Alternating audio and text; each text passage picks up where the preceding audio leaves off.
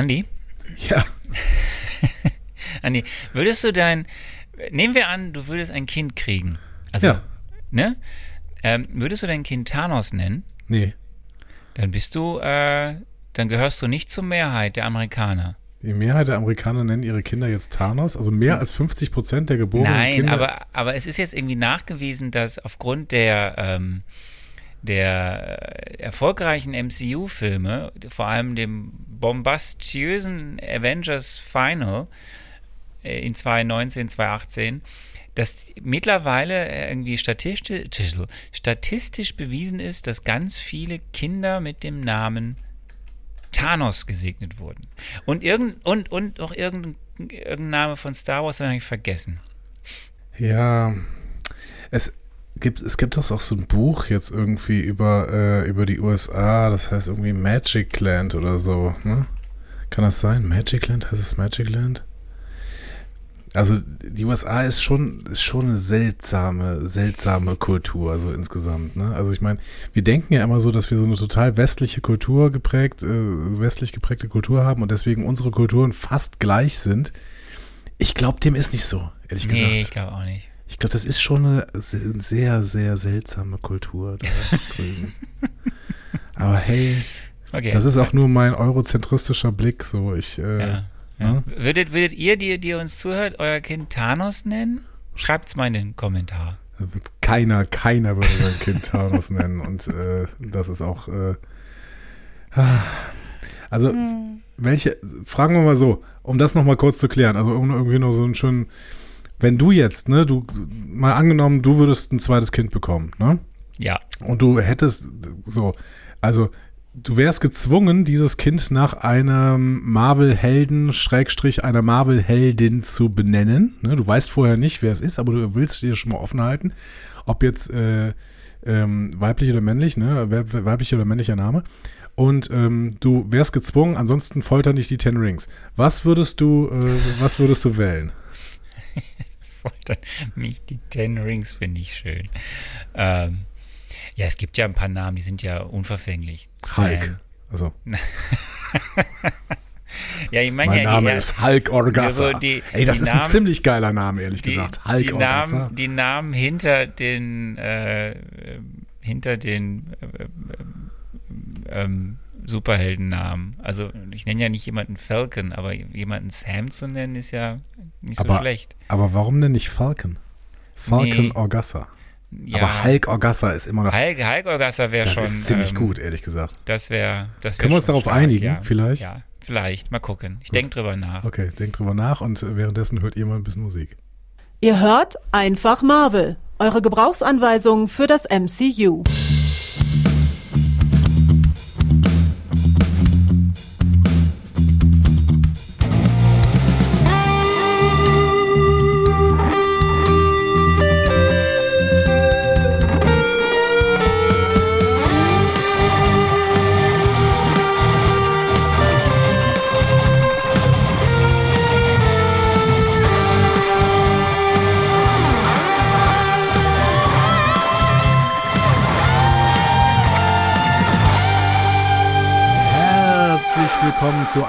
Marvel, eure Gebrauchsanweisung für das Marvel Cinematic Universe. An der Gebrauchsanweisung heute. Hulk Orgassa. Ah, sehr schön. Und hier ist der Mensch, der die Gebrauchsanweisung ähm, braucht. Ich, ich bin Andreas Dom. Mir fällt irgendwie nicht ein, dass ich, also ich möchte mich irgendwie mit keinem dieser äh, Superhelden identifizieren. Weder in Groot, Groot Orgassa geht auch. Groot. Groot Orgassa finde ich richtig gut. Rocket Raccoon Orgassa ist auch nicht so schlecht. Ähm, ja, ich brauche ich brauch diese Gebrauchsanweisung heute, denn wir werden uns wieder auf den Boden der Tatsachen bewegen. Wir werden uns hinaus aus diesem Multiverse of Madness bewegen, nochmal hin äh, in ein Land, in das man äh, zurzeit gar nicht mehr so einfach einreisen darf, nämlich äh, ins äh, Russland der 90er Jahre. Bist du dir da sicher? Ich bin mir sicher, dass man ins Russland der 90er Jahre nicht einreisen darf und kann. Okay. Aber interessant, du, du bist sofort schon am Spekulieren. Es ist, äh, du, bist, du bist heiß, ne? Du bist heiß, dass wir endlich wieder einen Film machen. Ja, ich bin heiß, dass wir endlich wieder einen Film machen und dass wir einen Film machen, der hoffentlich nichts mit diesem Multiversum zu tun hat.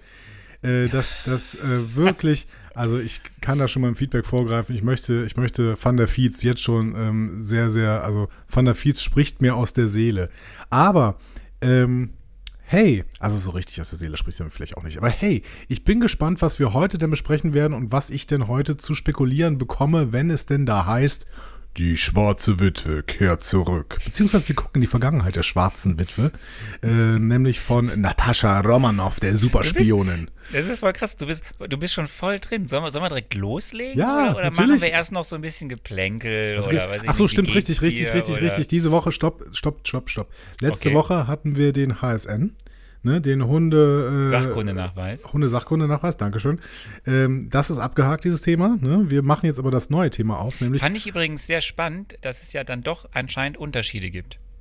Weil es gab ja in den Ja. Kommentaren hier und da. Aber da gehen wir jetzt nicht mehr drauf ein. Ne? Also Okay, mein, da gehen das, das war ganz klar abgehakt. Ne? Letzte Woche Hunde-Sachkunde-Nachweis oder so. Ja. Sachunterrichtsnachweis. Ähm, jetzt ist die Frage, Arne, wie war es denn über dem großen Teich in Kanada? Das war nett. Ja, schön.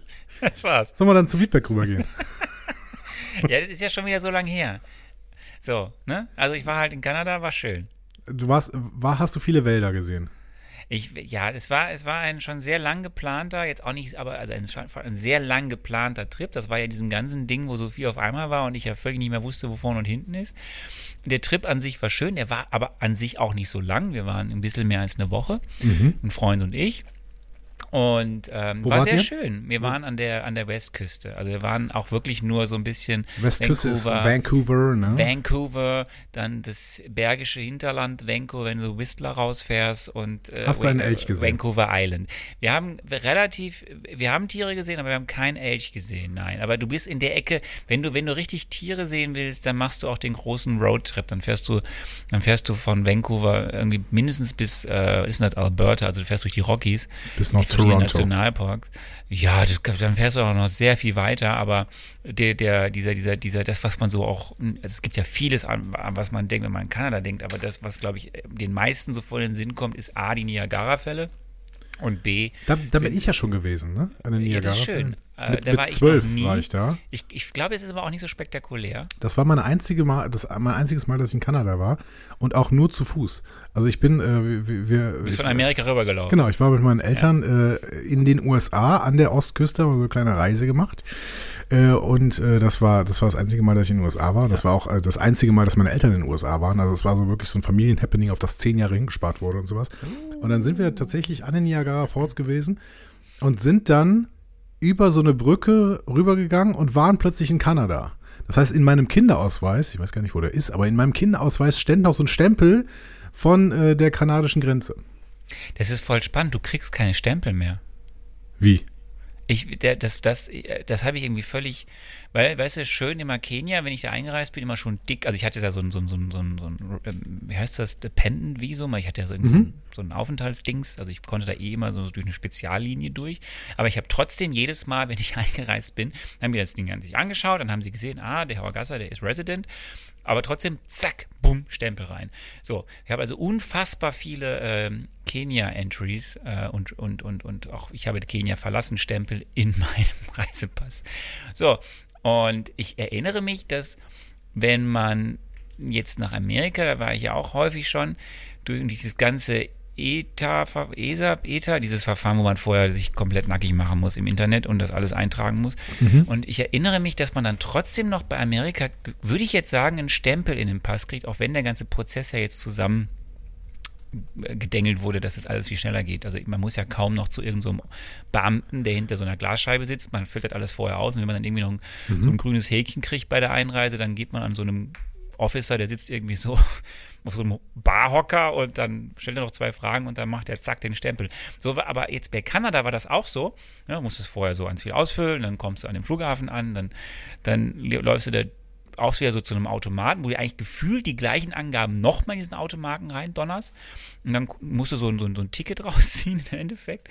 Und da steht dann drauf, gehen Sie bitte links oder so. Ne? Also Aha. gehen Sie zu den, zu den Leuten, die da auf dem Barhocker sitzen. Ähm, und der, die hat sich das dann angeschaut, die, die, die Grenzbeamtin da, Immigration Officerin,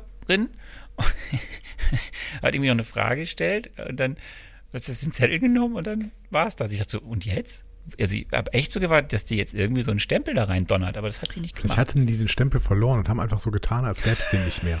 Ja, aber auch bei der Ausreise, das fand ich auch faszinierend. Ja, Habe ich irgendwas verpasst? Ist irgendwas passiert in den letzten Jahren? Bei der Ausreise, also in Deutschland kenne ich das ja auch.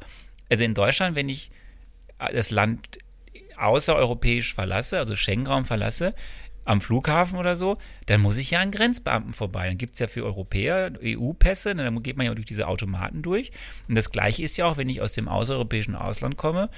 So, aber da in Kanada, jetzt mal abgesehen, dass es keinen Stempel gab, den kriege ich ja als Deutscher in Deutschland auch nicht, aber da gab es nicht mal, da, da hat mich ja keiner kontrolliert, als ich wieder ausgereist bin. Naja, gut, vielleicht wollen die Amerik äh, vielleicht wollen die, die Kanadier sagen, okay, raus dürfen sie alle, aber wir müssen gucken, wer reinkommt. So. ja, auf jeden Fall, was ich noch sagen wollte, ist, die meisten kennen halt Niagara-Fälle und die anderen kennen dann eben die Rockies mit Jasper und Banff, den großen Nationalparks. Und da hast du die ganzen Tiere. Da war ich vor ein paar Jahren schon mal mit meinem großen mhm. Roadtrip. Äh, das war ganz toll, aber diesmal waren wir nur. Äh, ja, Vancouver, Vancouver Island, äh, wunderschöne Insel, wunderschöne Stadt Victoria und äh, in den Bergen rund um Whistler. Da Aber du hast schon ja. gesagt, du hast ein paar Tiere gesehen. Vielleicht gehen wir da noch kurz drauf ein. Was waren deine Top 3? Platz 3. Ja. Ich habe dich über, über, überfallen, ne? Du, du musst es erst, musst Nein, das sind diese, die, diese, diese Murmel, Bergmurmeltiere da. Bergmurmeltier, das Bergmurmeltier. Platz 3, das Bergmurmeltier. Platz 2. Ähm, ja, alles, was da im Meer so rumschwimmt. Wal. Wal. Platz 2 der Wal. Aber auch die Seeotter. Also, ähm, äh, Und Platz 1? Äh, ja, wir haben tatsächlich, das war aber sehr großes Glück, weil man die da eigentlich relativ, als wir noch ein bisschen weiter hoch in, hinter Whistler, da irgendwo zu einem Bergsee gefahren sind, wo man hochgekraxelt sind, ein Schwarzbär. Platz 1, der Schwarzbär. Äh, cool, aber Whistler ist auch so eine, da gibt es auch so eine, ähm, ähm, so eine Mountainbike-Strecke, ne? Irgendwie. Das ist äh, so, so ein riesiger ja, Mountainbike-Park, ne? Whistler ist äh, unfassbar strange. Äh, bei meinem ersten Trip nach Kanada vor ein paar Jahren waren wir da nicht, weil wir gedacht haben, wir fahren ja in die Berge da rund ja. um die, in den Rockies. Und jetzt waren wir da halt. Das ist so ein bisschen so, Whistler sieht aus so wie eine Disney-Retortenstadt. Also ich habe das dann irgendwie gelesen, dass Whistler war ja immer schon ein sehr großes, wichtiges Skigebiet in Kanada. Und dann waren da ja die Olympischen Spiele, die waren ja in Vancouver und in Whistler. Äh, irgendwie vor ein paar Jahren Winterolympische Spiele. Vor Jahren ist auch, glaube ich, schon länger her, aber egal. Und dann haben die aus diesem Riss, ein, diesen einzelnen Ressorts, die da in Whistler gibt, haben die, glaube ich, irgendeine so Art Städtchen gemacht. Aber das sieht halt unfassbar künstlich aus. Und ähm, unfassbar überlaufen. Es ist faszinierend, wie viele Menschen da waren. Äh, auch im Sommer. Und ja, du kannst natürlich, hast natürlich tolle Bergwelt, kannst da wandern, wobei ähm, es ist schon ziemlich kaputt an manchen Stellen, weil halt Skigebiet, ne? Mhm. Ähm, also eigentlich sehr kaputt an manchen Stellen. Wir sind dann gewandert auf einer anderen Seite, wo dann eben nicht das Skigebiet war. Aber äh, ja, das ist richtig. Äh, sehr, sehr, also die Hälfte der Menschen, die da waren, waren Mountainbikerinnen. Mhm. Und die, da, da, muss halt ganz toll sein. Ich habe es auch gesehen, die radelten da immer irgendwie so, die pesten immer so Strecken runter. Ja. Aber ähm, ja, anscheinend ist es ein wichtiger Mountainbike-Hotspot. Ja, da würde ich auch mal gerne hin, um äh, da so ein bisschen Sport zu machen. Aber ähm, das liegt noch in der fernen bist, Zukunft. Du bist Mountainbiker? Ja, ich mache mach, jeden Sport mache ich eigentlich fast gerne. Also fast jeden Sport mache ich gerne, so rum. Das ist ja eine ganz neue, ganz neue Facette, die ich an dir kennenlerne. Mountainbike. Du bist ein Mountain, du bist so ein Downhill-Fahrer. Nee, nee, Downhill eher, eher bis jetzt nicht. Äh, ich habe auch noch ja, kein, das machen kein, die da. Die ja, ich weiß, ich habe noch kein, ich, ich noch kein, Sachen da den Hang runter. Ich weiß, ich habe noch kein sogenanntes Fully, ähm, ähm, das der bestimmte Federungen haben muss, damit man das wirklich gut machen kann. Das habe ich nicht, weil sowas natürlich auch immer sehr, sehr teuer ist äh, in der Investition. Aber ähm, ich kann mir das gut vorstellen. Da gibt es ja auch Hänge. Ja, genau. Also das kannst du hier auch durchaus machen hier im Bergischen. Ähm, ich habe äh, bis jetzt ein Hardtail Mountainbike, um dich da mal kurz äh, in, die, in die Welt der Mountainbikes zu entführen. Ich habe keine, was ist das? Ein Hardtail. Das hat keine Federung. Doch, das hat eine Federung, aber tatsächlich ähm, nur vorne an der vorderen Gabel und ansonsten nicht. Ähm, liegt dadurch, dadurch kannst du natürlich im Endeffekt ein bisschen, also kommst besser voran quasi. Wenn du weniger Federung hast, kommst du besser voran, weil es natürlich dann äh, die Übersetzung zwischen der Kraft, die du aufwendest, um reinzutreten und dem, was dann im Endeffekt auf der Straße ankommt, ist dann besser, ne, wenn es halt steifer Moment. ist. So. Du kommst weniger voran. Du kommst weniger, äh, weniger gut voran, wenn du so ein Fully hast. So. Also wenn du, wenn du eine überall Federung hast, weil dann die Übersetzung der Kraft, die du aufwendest, um da reinzutreten, auf die Straße, die ist dann ein bisschen niedriger. Ähm, nichtsdestotrotz äh, würde ich das mal gerne machen. Ähm, und ähm, können wir das auch also man kann es ja bestimmt im Whistler auch so Dinge ausleihen und dann einfach mal ein Ja, bisschen da das Ding ist, und so. diese Idee wäre mir nie gekommen. Ich hasse Fahrradfahren, ne? Ja, ähm, Ich hasse es. Ich werde es jetzt tun müssen, weil Ja. es hat schon Vorteile, wenn man Fahrrad fährt. in Und Köln Autofahren ist halt harter Abfuck, um es mal so ich, zu sagen. nein, ich finde ja auch, ich habe ja auch keine Freude an Autofahren. Ja. Aber ich bin ja so der, also ich werde, wir werden uns jetzt Fahrräder anschaffen, oder aber es wird ewig dauern, bis die da mal geliefert werden. Weil es hat schon Vorteile, wenn man ein Kind hat, um mit dem Kind dann irgendwo auch hinzufahren. Ja. Äh, aber ich bin halt so, ich bin halt so voll der Läufer, also der, der, der Geher und Läufer, ne? Ja, hättest du halt nicht nach Marienburg äh, neben Stefan Raab ziehen sollen, weil das ist ja ein bisschen weit aus. Da hättest du in die Innenstadt ziehen, aber das kann man wiederum kaum bezahlen. Äh, I, I got your point. So, sollen wir ähm, mal vielleicht in Richtung. Ich bin so ein bisschen heiß aufs Marvel Cinematic Universe jetzt, also weil wir jetzt mal endlich wieder. Ja, du musst aber noch kurz die MCU News aushalten. Das, äh, MCU, U- MCU News. Das ist überhaupt kein Problem. Ich freue mich tatsächlich hier jetzt äh, von dir so ein paar News präsentiert sind bekommen. nicht viele, sind nicht viele, weil wir sind zu früh. Wir nehmen am Sonntagabend auf, liebe Leute. Das heißt, äh, wir sind jetzt Sonntagabend. Ihr habt wahrscheinlich am Wochenende, wenn ihr das hört, also vergangenes Woche habt ihr ein schönes sonniges Wochenende noch erlebt. Wir Und nehmen am auf für euch. Donnerstag, liebe Menschen, Ja, Moment, das kommt statt? gleich, das kommt gleich. Wir müssen erst auf, wenn ihr das am Mittwoch hört, müssen wir zurückblicken auf dieses Wochenende und an diesem Wochenende wurden die Creative Arts Emmys vergeben. Ne? Du weißt, Ah, ja. Emmys haben ja einmal die große Primetime, die Primetime-Verleihung, die ist aber erst in einer Woche, ich glaube, die ist am 13. September, ist das in einer Woche? Ja. Und immer am Wochenende davor, das ist dieses äh, 3., 4. September-Wochenende, werden die Creative Arts Emmys vergeben.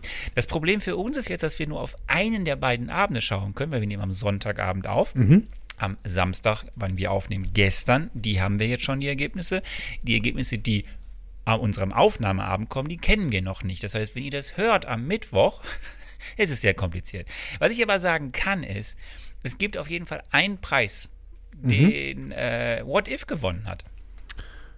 Ah, okay. Dann haben die diesen Preis. Ich, ich weiß, ich hatte ja geguckt, wofür die animiert, äh, wofür die animiert sind, genau, wofür die äh, nominiert sind. Das war irgendwie äh, Best Animated. Äh, Den haben sie nicht gewonnen. Den Ach hat so. äh, diese Best Animated, Outstanding Animated Program, das hat Netflix mit Arcane, glaube ich, gewonnen. Das hat eben auch nicht Lower Decks gewonnen. Schade. Der Preis ging an äh, Chadwick Boseman, posthum, für Outstanding Character Voice Over Performance in What If T'Challa Became Star-Lord.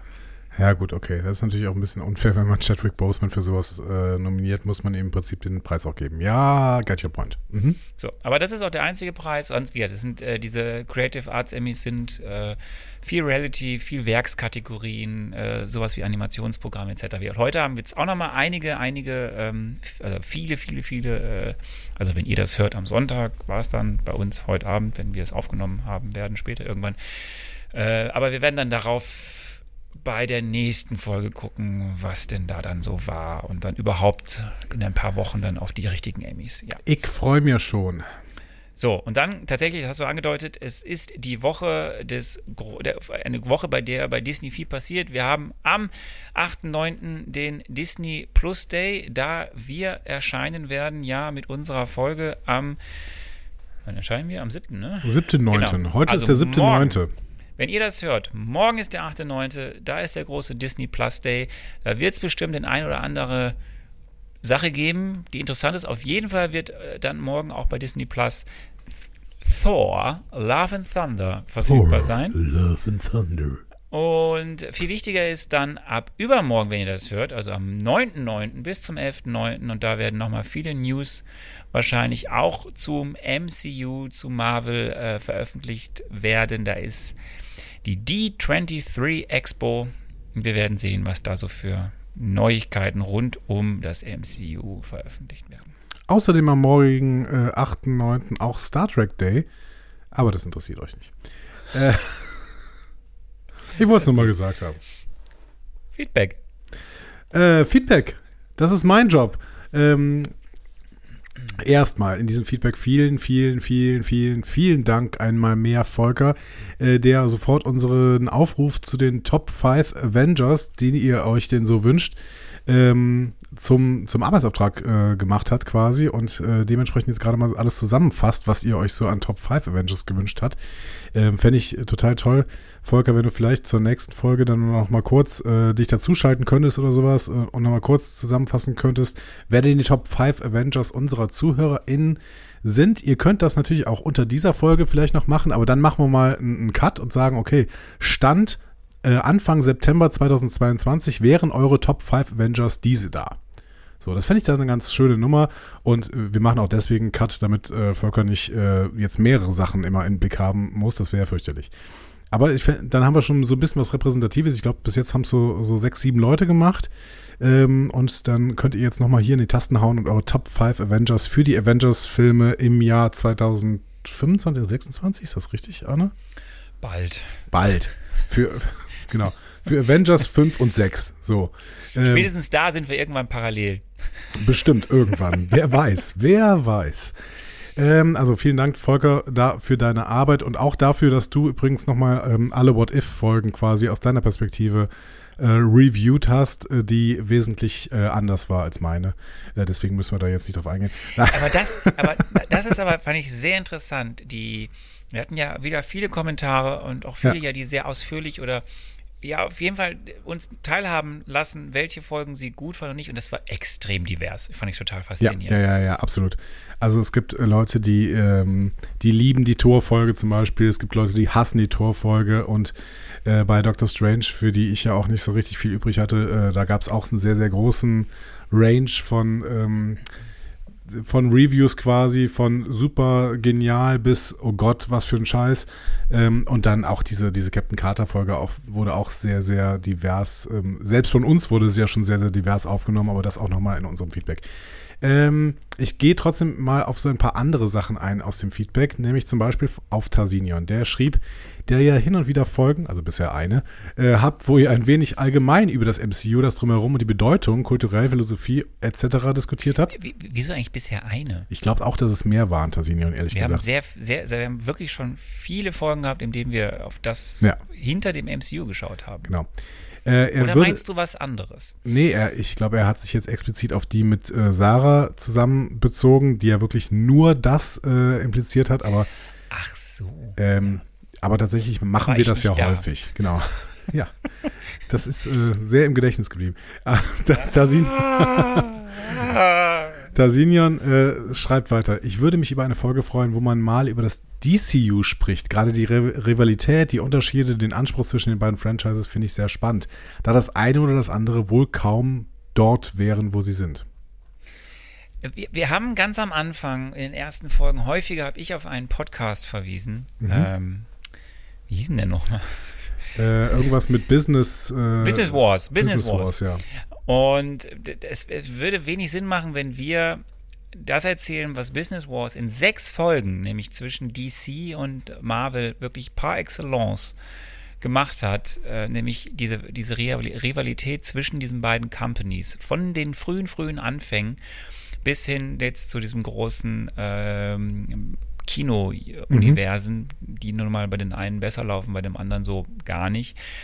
Ähm, also das das haben wir schon ein paar Mal auch verlinkt. Wir können es gerne nochmal verlinken. Ist eine tolle Podcast-Reihe. Die schauen sich immer zwei Marken an und erzählen so anhand deren Fights zwischeneinander die jeweilige Entwicklung und wie es weitergegangen ist. Deswegen verweisen wir erstmal darauf. Wir werden bestimmt, das habe ich ja letztes Mal schon gesagt, auch nochmal auf das DCEU gucken. Mhm. Da passiert ja viel, also immer viel und es funktioniert irgendwie alles nicht. Aber ob wir jetzt dann nochmal da mehr hier bei uns im Podcast das vergleichen, weiß ich nicht. Also wie gesagt, da gibt es ja. wirklich einen tollen Podcast. Den gibt es auf Englisch und auf Deutsch, Business Wars. Ich kann das nur empfehlen. Was diese, ich mir mal vorstellen könnte, wäre tatsächlich, ja, also, DC. ja, also hört euch das an. Was ich mir vorstellen könnte, wäre mal irgendwie ähm, tatsächlich mal einfach Marvel History nur zu, zu DC zu machen. Und dann ähm, mir mal anzugucken, an welcher Stelle denn eigentlich DC und Marvel sich berührt haben. So. Es geht da, da ging es dann gar nicht irgendwie darum, ständig den Vergleich zu wählen, so wie das Business Wars vielleicht gemacht hat, sondern zu gucken, okay, wie war die Entwicklung des DC und an welcher Stelle gab es dann Kontakt zu Marvel? Weil es gibt ja tatsächlich so ein paar DC Marvel Crossover. Disney Wars. Ja, aber das ist, ich möchte das in zehn Minuten machen und nicht in so. sechs Folgen oder sowas. Ne? So, ich würde das, ich, ich würde das gerne mal äh, so ein bisschen gucken und vor allen Dingen dann schauen, äh, wo es denn Crossover äh, gab und wie die Crossover so waren und ob da eventuell sich irgendwann mal was anbieten würde. Weil ähm, im Sinne von DC wäre es ja total irgendwie zu sagen, okay, ähm, können wir uns mal irgendwann an einen Crossover ranwagen. Das ist natürlich sehr, sehr viel Business-Zeug, was dafür geregelt werden müsste. Aber, das halte ich aber auch für utopisch. Ja, da es sind ist die Interessen zu unterschiedlich, auch die, die Studios, die dahinter stehen. Maybe, also, aber eine Utopie kann ja trotzdem irgendwie in Erfüllung gehen. Wer weiß. Ja, ne? wir werden sehen. So. Ähm, genau, also müssen wir mal gucken, ob wir da irgendwas äh, drüber machen können. Auf jeden Fall vielen Dank für die Anregung, Tassinien. Ihr dürft allgemein, dürft ihr sehr, sehr gerne solche Anregungen in die Kommentare schreiben. Heißt nicht, dass wir das machen, aber das äh, ist immer noch so eine Möglichkeit, dass wir auch nochmal auf neue Ideen kommen, wenn wir die vielleicht noch nicht gehabt haben. Das ist ja durchaus möglich. Ähm, so, ich hatte eben schon mal Van der Fietz angesprochen. Ähm, der ähm, geht auch nochmal auf What If ein und sagt, äh, ähm, mir hat die Serie so mittelmäßig gefallen. Ähm, er, er, sagt aber vorher, zunächst dachte ich, ich sei bei einfach Westeros gelandet. Keine schlechte Idee, ich lebe jetzt schon Hot D. Aber ja, What If. Also erstmal möchte ich nochmal sagen. Ist das, ist das House of Dragon? Ja, ja, genau. Hot D. Okay.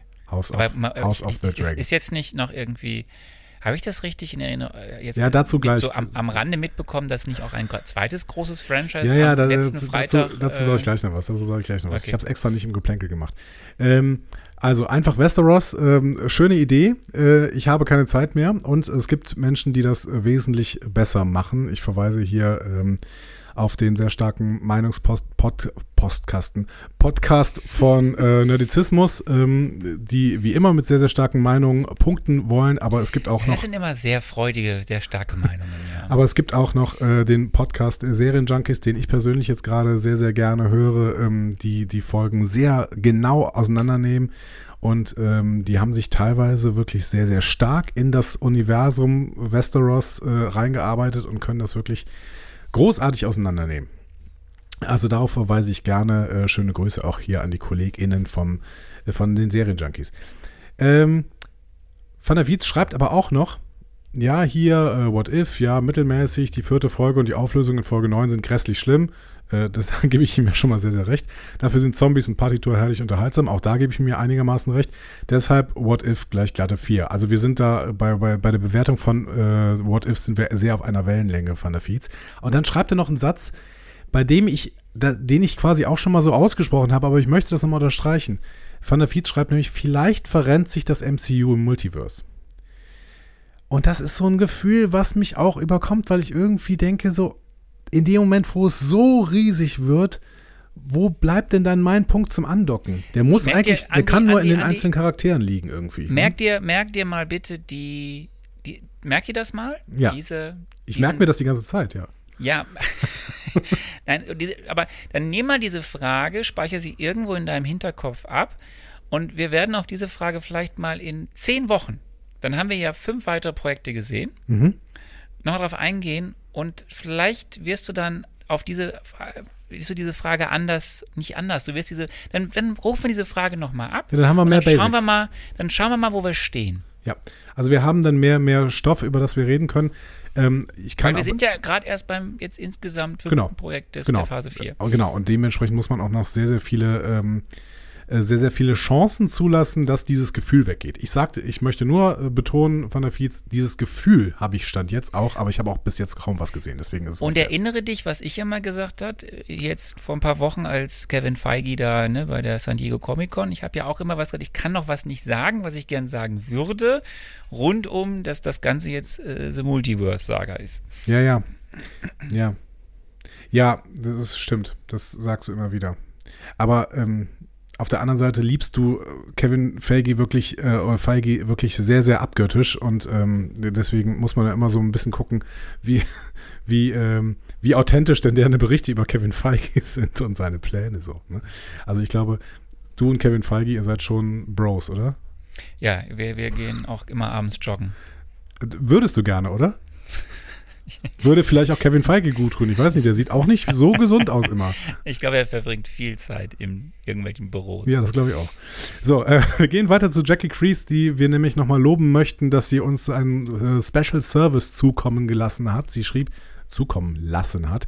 Sie schrieb, ähm, Hallöchen ihr zwei, Arne erwähnt immer in den Marvel Mezzos oder in den Filmbesprechungen das Budget und das Einkommen der jeweiligen Filme. Äh, da mich Zahlen sehr interessieren und ich gerne wissen wollte, was Marvel so pro Film Gewinn macht, äh, habe ich einfach mal eine Excel-Liste verfasst. Die Datei habe ich euch per E-Mail geschickt. So. Ja. Ähm, vielen Dank, Jackie. Die haben wir, ähm, Jackie Creed, die haben wir äh, erhalten. Und ich glaube, das ist jetzt so ein kleiner äh, Spickzettel für uns beide, dass wir immer mal wieder reingucken können, okay, was hat denn eigentlich der Film äh, da vor 700 Jahren ähm, gekostet. So, ne? Oder? Du musst mir noch schicken. Ach so. Ich dachte, du hast auch Zugriff. Gut. Ja, aber wieder das Passwort vergessen. Naja, wir werden ja alle nicht jünger. Ähm, so, auf ein Feedback möchte ich noch ein bisschen genauer eingehen. Das ist nämlich das äh, Feedback von Dina des Geheimen Feuers. Äh, Dina des Geheimen Feuers hat zwei Feedbacks gegeben und ich, vielleicht gehe ich erst auf das zweite ein. Er hat nämlich nachher noch eine Ergänzung geschrieben und fragte, äh, ey Andi, schaust du auch Rings of Power oder erstmal nur House of the Dragon? Und ja, Rings of Power ist diese zweite kleine Serie, die da gerade äh, gestartet ist, letzten Freitag auf, äh, Moment, wie heißt dieser Sender? Am Amazon. So, nein, also War Rings das die Serie, die auch immer so eine halbe Milliarde gekostet hat? Ja, die erste Staffel hat eine halbe Milliarde gekostet. Das erst, das Gesamtprojekt hat die äh, wohl jetzt schon ist relativ nah an der Milliarde. Also das war auch so ein bisschen äh, die Headline, die irgendwie vor zwei Jahren herumgeht. Okay, äh, Amazon verfilmt äh, eine Herr der Ringe Serie und äh, mit einem Budget von einer Milliarde. Ähm, das sieht man. Ich habe die ersten beiden Folgen gesehen äh, und ich finde es wirklich richtig gut. Ähm, das hätte ich gar nicht gedacht. Ähm, nur mal kurz für unsere äh, Mittelerde-Ultras äh, da draußen. Ähm, es geht quasi um eine Zeit, tausende von Jahren vor dem Herr der Ringe, aber die äh, MacherInnen der Serie haben die Rechte am Herr der Ringe und haben nicht die Rechte am Silmarillion oder sonst was. Die haben deswegen sich angefangen, mit der Tolkien-Gesellschaft zusammenzusetzen und zu gucken, okay, was können wir da erzählen, was eigentlich nicht in den alten Büchern steht und in dem Moment, wo es die alten Bücher aber wieder gestreift hat, haben sie immer bei der Tolkien-Gesellschaft angefragt und haben gefragt, dürfen wir das verwenden? So, das heißt, die sind sehr, sehr eng quasi mit den äh, Tolkien-Erben äh, verbunden gewesen. Äh, da steht auch einer dieser Tolkien-Erben, ich glaube Simon, ist der Sohn von Christopher, der wiederum der Sohn von J.R.R. ist, äh, der, aber Christopher ist irgendwie vor ein paar Jahren gestorben. Ähm, oder vor zwei Jahren, glaube ich, erst. Ähm, die sind da sehr, sehr eng verbandelt und es ist tatsächlich ähm, eine Serie, die, der man ihr sehr, sehr hohes ähm, Produktionsbudget sehr ansieht, ähm, die aber bis jetzt auch sehr, sehr viel richtig macht. Ich habe die ersten beiden Folgen gesehen, weil die schon ausgestrahlt worden sind auf Amazon. Die kamen sofort im Bundle und dann jetzt ist es äh, jede Woche eine. Ähm, die machen insofern sehr, sehr viel richtig, weil sie ähm, so klassisch sich einfach mal vier Orte äh, aussuchen und äh, an diesen vier Orten sind jeweils ProtagonistInnen und sie verfolgen dann irgendwie ein bis zwei ProtagonistInnen an diesen Orten. Eigentlich so ein Schema, was Disney früher sehr, sehr gern gemacht hat. Sich irgendwie so ein, zwei Leute auszusuchen und die dann an verschiedenen, verschiedensten Orten erstmal zu verfolgen irgendwie. Das haben sie zum Beispiel bei ähm, bei Fluch der Karibik oder sowas gemacht. Ne? Und das machen die hier auch. Ähm, Wird viel gesungen? Äh, es wird einmal kurz gesungen, aber ähm, also nicht so wie in der Hobbit. Nein, nein, nein. Ich finde überhaupt, dass es, ähm, dass es wesentlich, ähm, ja, es ist deeper als der Hobbit. Das liegt aber daran, natürlich daran, dass eine Serie wesentlich mehr Zeit hat. Ähm, gut, der Hobbit hatte wesentlich zu viel Zeit für ein Buch, was irgendwie 100 Seiten eigentlich nur hat. Aber ähm, deswegen musste man da viel singen. Ja, ja, komm, lass uns den Hobbit streichen. Ähm, vielleicht wäre gut gewesen, wenn Guillermo del Toro den komplett gemacht hätte, weil die Szenen, die Guillermo del Toro noch gedreht hat beim ersten Hobbit, die waren richtig gut. Die Ringfindungsszene zum Beispiel, die ist original Guillermo del Toro und das war die beste Szene in allen drei Filmen. So. Aber ähm, gut, äh, das ist eine ganz, ganz andere Geschichte. Ähm, mir hat es sehr, sehr gut gefallen. Ich freue mich jetzt jede Woche auf Rings of Power. Ich freue mich auf House of the Dragon. Ich finde bei Rings of Power ähm, auch wieder das Worldbuilding sehr, sehr stark, aber es wird, es geht eben noch so ein Stück weiter, dass du da so ähm, Mysteries präsentiert bekommst und die hat House of the Dragon gerade noch nicht. Ähm, da setzt die Serie, glaube ich, sehr, sehr stark drauf, dass du so ein paar Fragezeichen hast, die irgendwann während dieser Staffel vielleicht geklärt werden, aber du noch lange ähm, spekulieren musst. Ähm, es, gibt, also es sind vor allen Dingen zwei große Fragen offen. Ähm, wer ist der Typ, der mit dem Meteor abgestürzt ist und wer ist eigentlich äh, Sauron? So, das sind zwei riesen, riesige Fragen, äh, die aber, glaube ich, auch sehr, sehr spät erst geklärt werden. Und das freut mich gerade, ähm, weil du, ja, weil du halt sehr, sehr viel nicht weißt. So. Okay. Also ähm, ich kann es empfehlen. Ähm, Wir sind übrigens immer noch bei einfach Marvel. Ja, ja, ja, aber ich meine, die Frage kam hier in unserem Forum und deswegen muss ich darauf, äh, also ihr könnt ja die Kapitelmarken nutzen. So, eh, was entschuldige ich mich hier? Never complain, never explain. so, ähm, Diener des Geheimfeuers hat aber noch eine andere Sache geschrieben und da möchte ich jetzt mal ein bisschen auf eingehen. Er meinte nämlich, wenn ich es richtig verstanden habe, ist Andys größtes Problem äh, an Folge 4 von What If, hier Doctor Strange und äh, seine dramatische Geschichte, heißt die, glaube ich, ne? Ähm, das Plot-Device mit Strange neuen Kräften. Und dann sagt er, ich würde es nicht als Plot-Device, sondern als Worldbuilding bezeichnen. Und er vergleicht dann, das, was Anja in House of the Dragon so schätzt, ist hier genau das, was er hasst. Zugegeben, es ist nicht die, nicht äh, eleganteste Form, die Welt zu erweitern.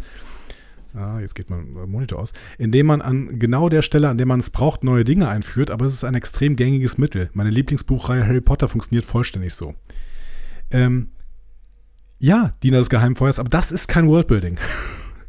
äh, Sachen genau dann, also mag sein, dass Harry Potter so funktioniert, tut mir leid, das kenne ich echt zu schlecht, kann ich nicht drauf sagen, aber Sachen genau an der Stelle einzuführen, an der man sie braucht, ist ja genau das Gegenteil von Worldbuilding. Du musst im Prinzip vorher ja irgendwann schon mal droppen, dass es dieses Ding gibt, damit du weißt, äh, dam- damit die Welt aufgemacht worden ist und du dann weißt, okay, die könnten jetzt einfach da hinreisen und da finden sie das dann.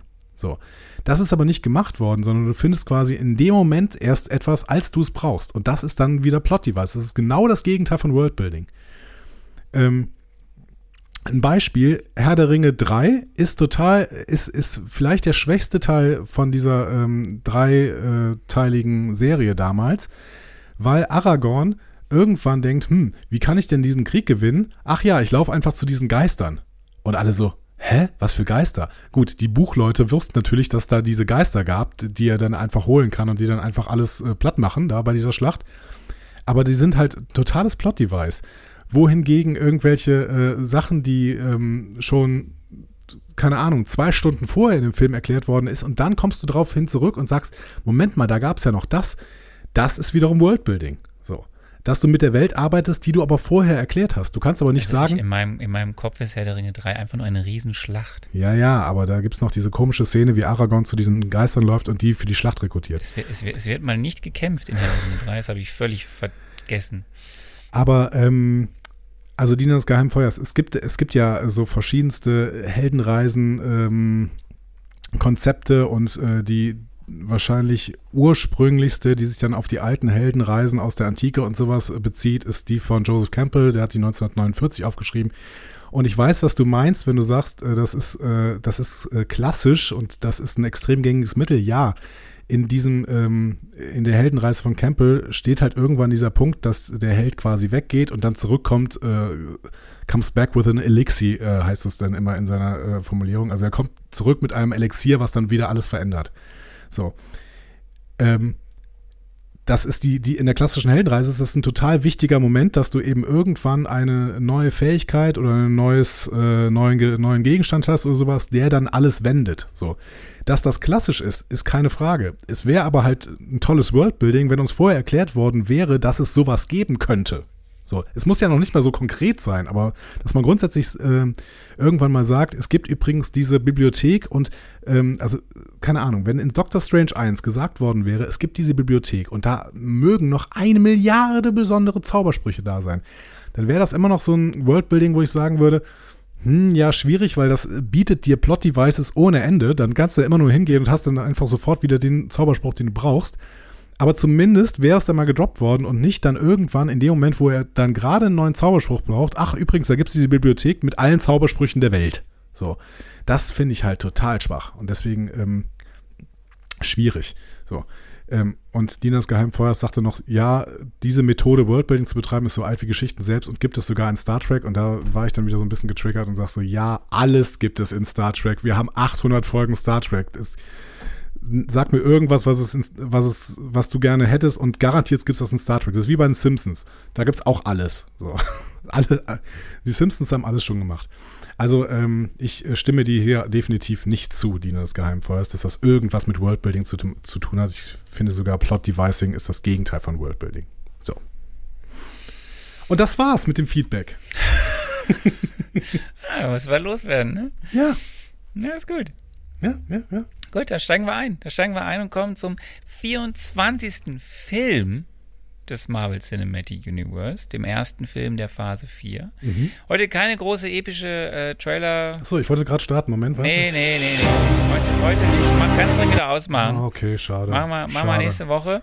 Ähm, heute einfach nur die Info, dass quasi zwischen dem letzten Film, den wir gesehen haben, nämlich äh, Spider-Man Far From Home, quasi vor der Pandemie am 2. Juli 2019, eigentlich jetzt, als dieser Film veröffentlicht wurde, Black Widow fast genau zwei Jahre liegen oder ein bisschen mehr als zwei Jahre. Mhm. Der wurde nämlich in Deutschland am 8. Juli 2021 veröffentlicht. Also Mhm. es ist äh, für, für, für Marvel natürlich klar, Corona bedingt alles, aber einfach sehr ungewöhnlich nach all diesen Dingen, die wir da äh, in den letzten Jahren von Marvel bekommen haben, in den äh, 10er Jahren, äh, lagen jetzt zwei Jahre zwischen Film Spider-Man Far From Home und Black Widow. Alles weitere mit einem großen epischen Trailer dann nächstes Mal.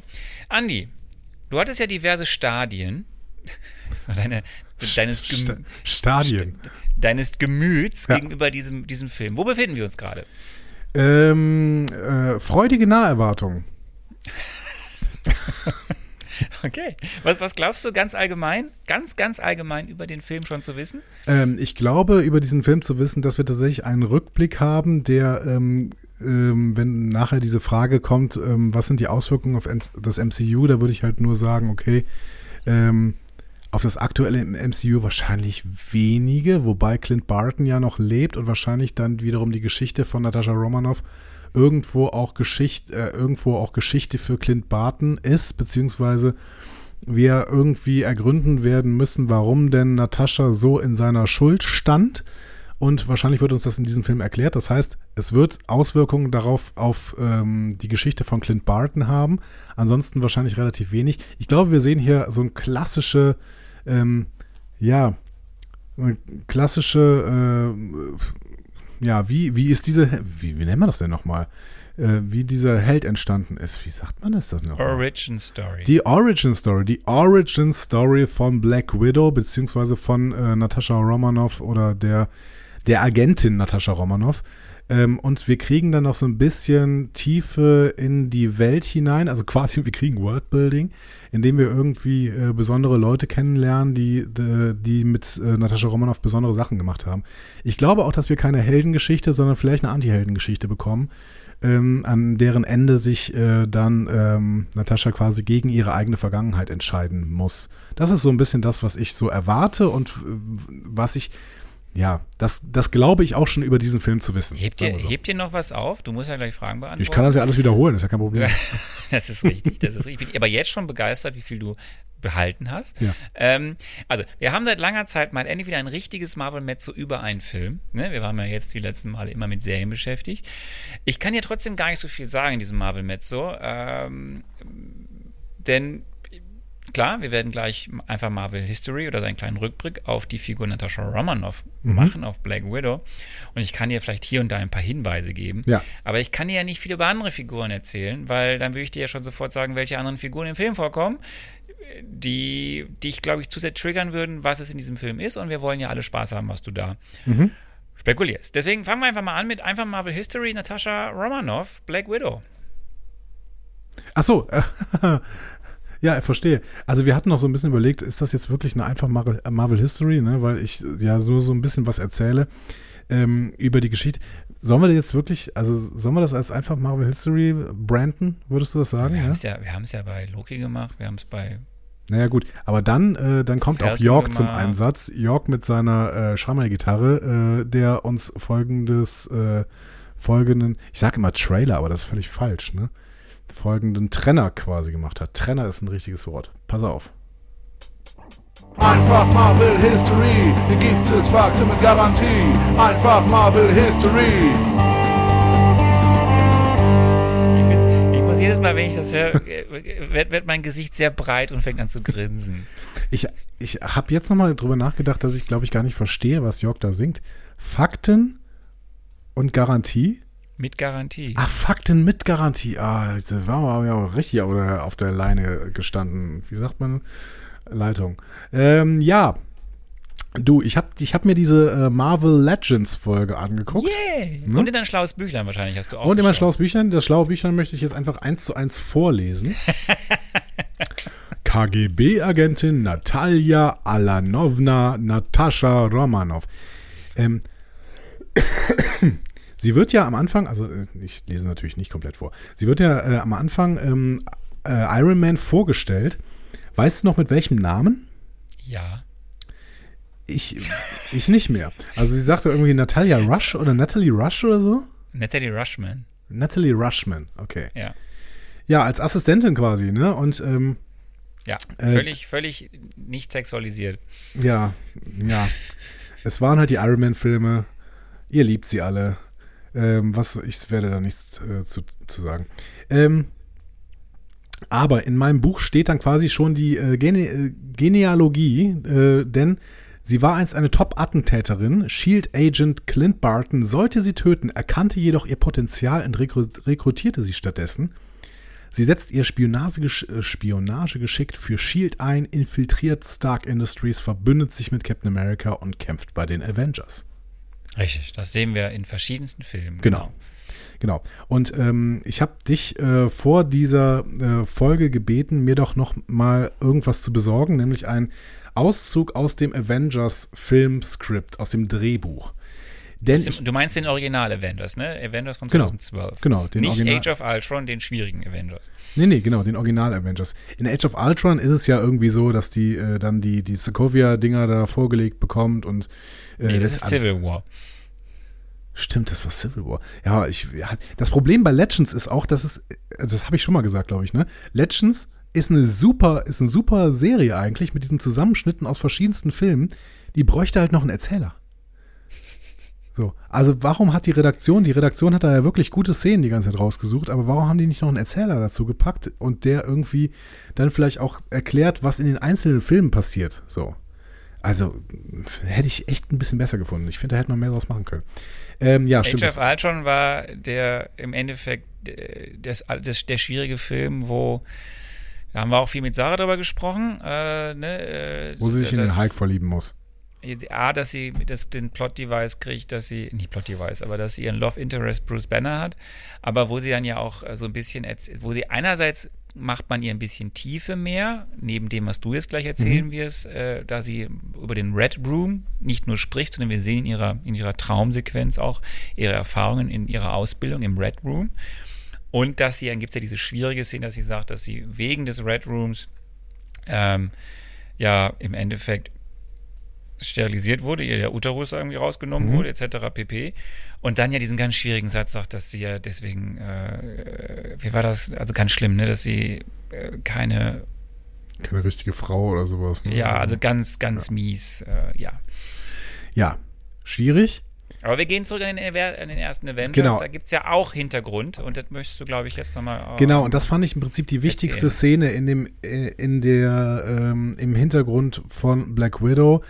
Wir haben es ja öfter mal kritisiert, dass ihr Hintergrund nicht so richtig beleuchtet worden ist in ganz, ganz vielen Filmen. Ne? Und dann äh, diese, mit diesem Tiefpunkt in Age of Ultron und dann am Ende noch, dass sie irgendwie dafür trauert, dass, äh, dass der Hulk quasi mit dem Quinjet irgendwo hinfliegt. Wir wissen natürlich mittlerweile wohin, aber ähm, ja, komisch. Ähm, aber es gibt ein ganz, ganz tolles Gespräch. Ähm, ich weiß nicht, ob ich es damals auch so gelobt habe, aber ich finde es tatsächlich auch nicht so schlecht. Nämlich das Gespräch zwischen ähm, äh, Natascha Romanoff und Loki im ersten Avengers-Film. Loki ist eingesperrt worden in das Gefängnis des Hulks, ähm, weil man ja nicht so richtig weiß, wie man jetzt mit seinen, ähm, seinen Kräften umgeht. Und Natascha Romanoff wird dann hingeschickt, um quasi irgendwas aus ihm rauszubekommen.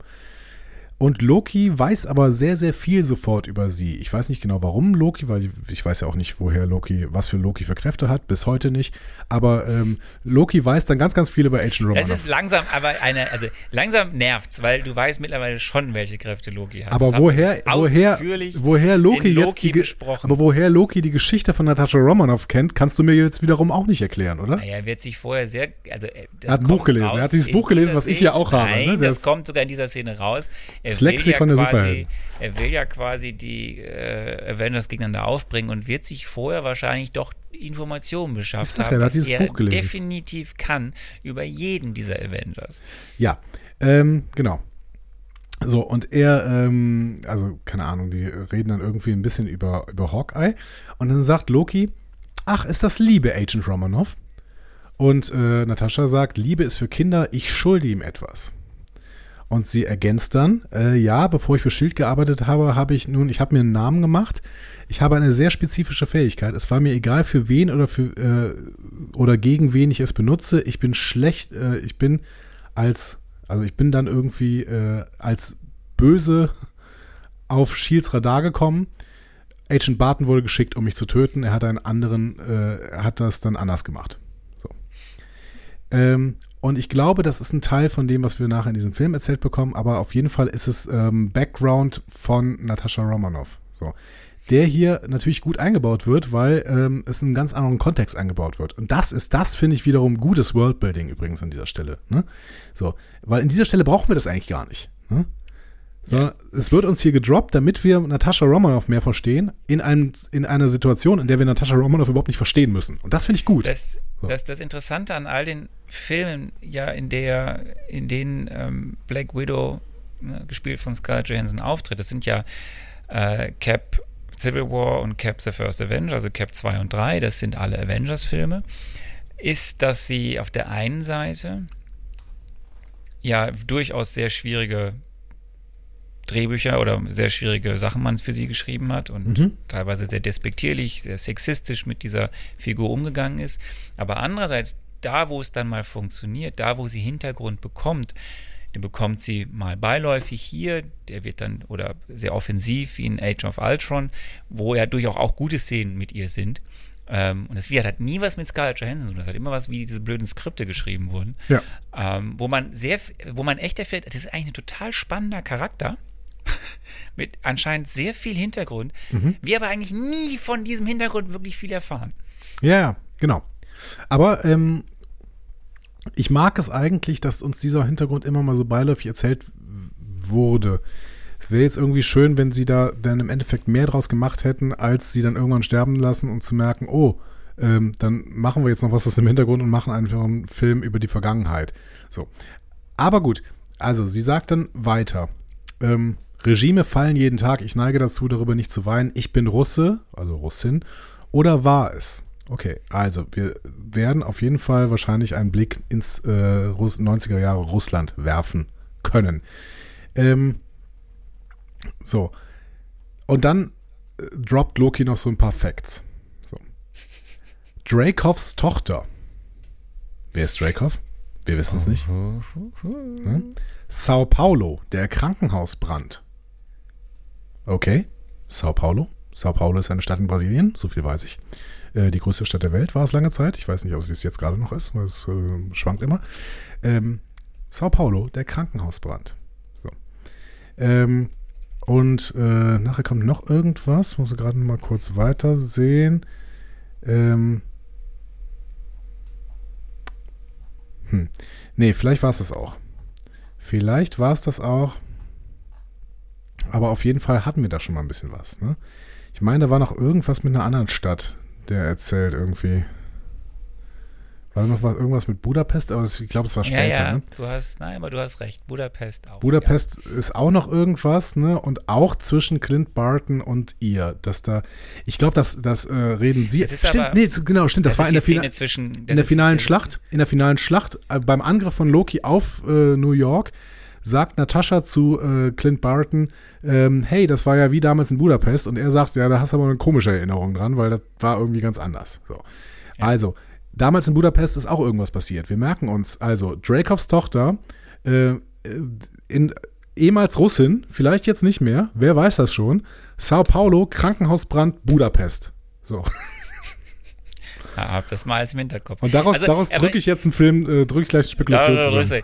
Ich, ich, ich ergänze dir noch ein bisschen äh, hier eben für, für die Figur. Du hast völlig recht. In jedem Film wird irgendwas gedroppt.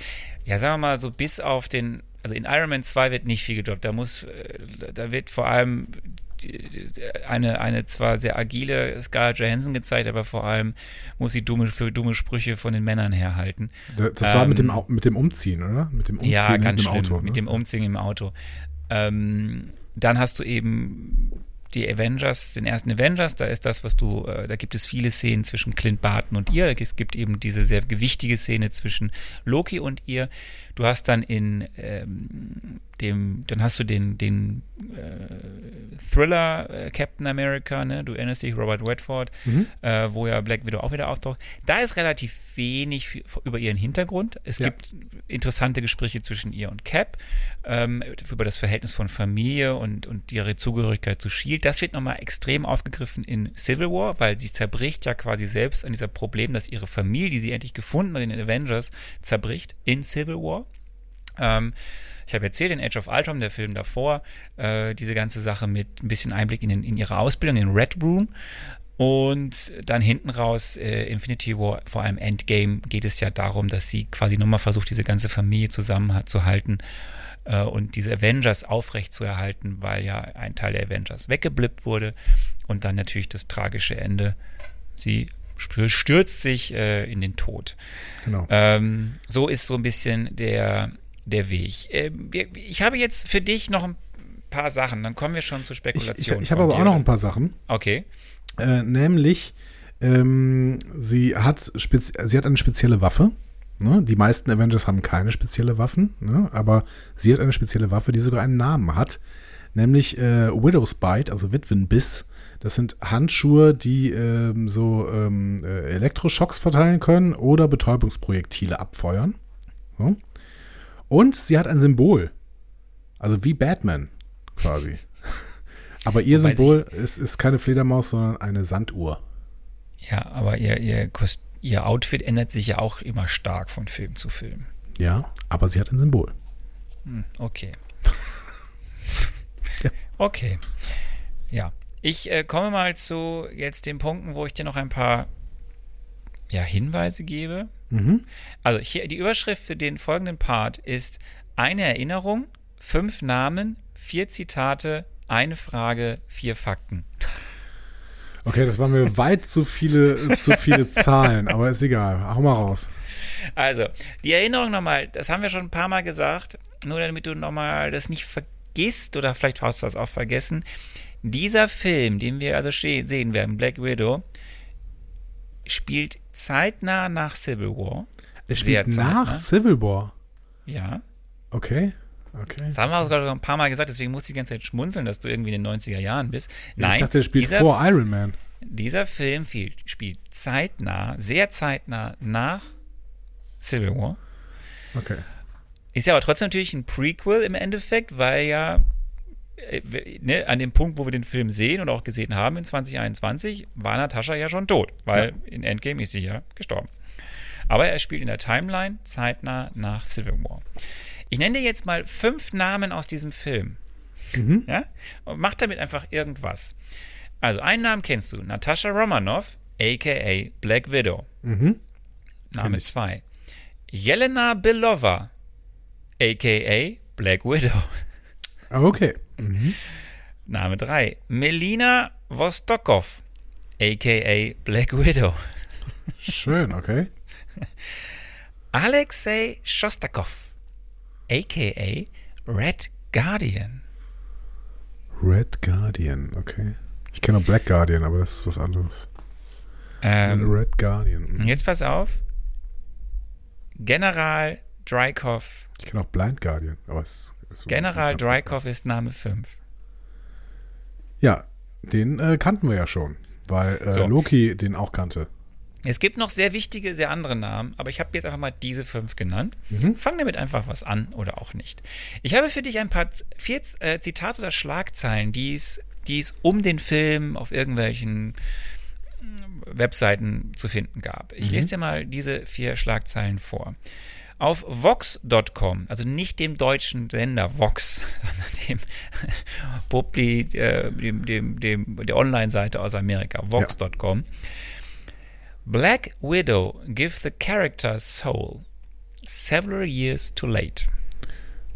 Ja, also ja, hätte ich jetzt spontan genau so beschrieben, auch als Spekulation.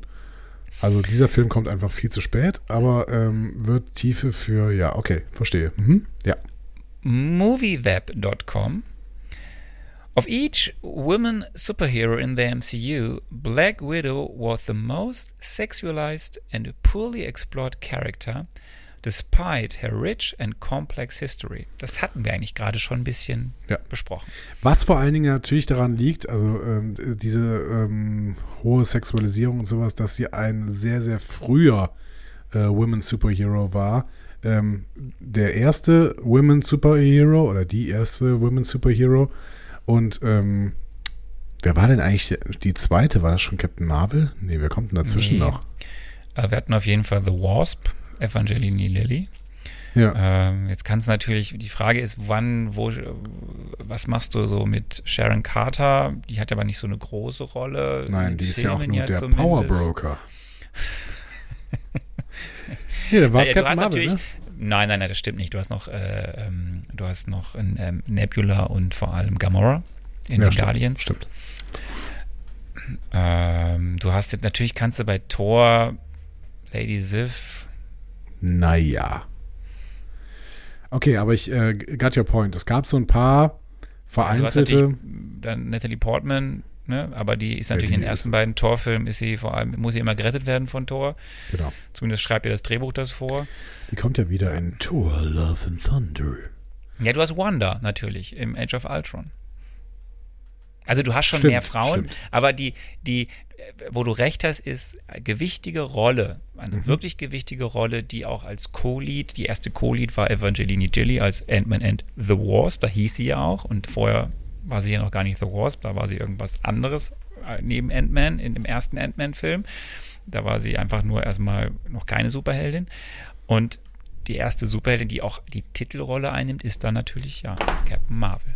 Also wenn ich mir so mein Buch angucke, ne, Lexikon der Superhelden, äh, da sind vorne äh, fünf Typen drauf und zwei äh, Damen. Und die eine Dame ist Natascha Romanoff und die andere ist Captain Marvel.